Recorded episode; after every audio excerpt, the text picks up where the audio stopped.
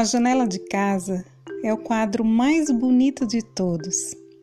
A janela de casa tem mais vida do que todos os canais de TV que tanto gostam de números de mortos e outras desgraças.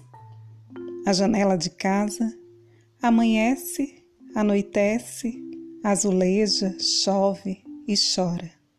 E enquadra um homem e seu cão, uma mulher e seu pão, uma senhora de chale, uma criança e seu pai, duas pombas perdidas, uma nuvem falhada, a rara vida que há lá fora. Eu acabei de ler para você mais um trecho do livro da Ruth Manus, 40 pequenos desabafos de quem não nasceu para quarentenas.